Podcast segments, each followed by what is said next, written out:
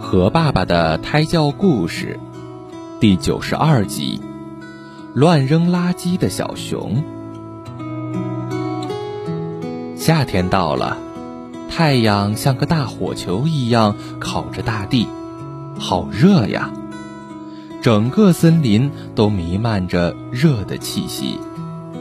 小胖熊热得呼哧呼哧直喘气，该怎么样能够凉快下来呢？这时，鸡婆婆正在卖西瓜。听说西瓜是解暑的最好的水果，小胖熊连忙叫住了鸡婆婆：“鸡婆婆，鸡婆婆，你好，我要买西瓜。你要买西瓜？好呀。”鸡婆婆的西瓜是又大又甜，还能解暑呢。你要几个呀？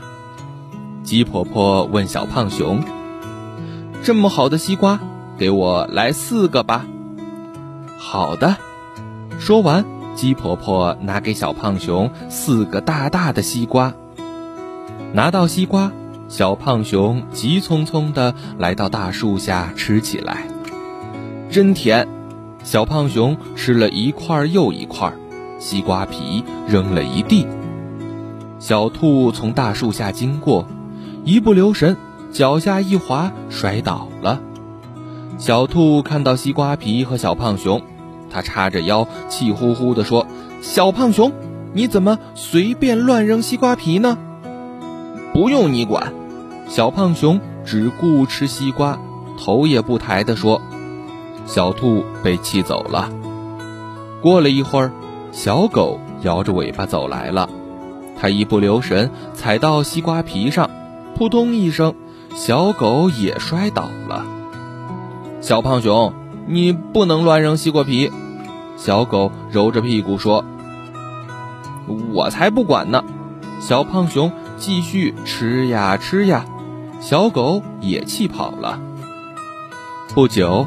小象来到树下乘凉，它也不小心踩到了西瓜皮，摔了个大跟头。小胖熊，你太不像话了！小象好不容易站起来，生气地说：“不要你管，自己走路不小心，怪谁？”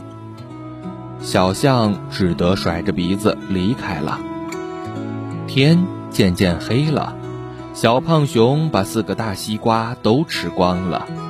他挺着圆圆的肚子站起来，想要回家。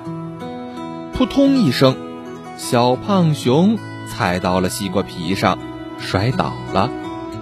小胖熊站起来，迈了一步，又被另一块西瓜皮滑倒了。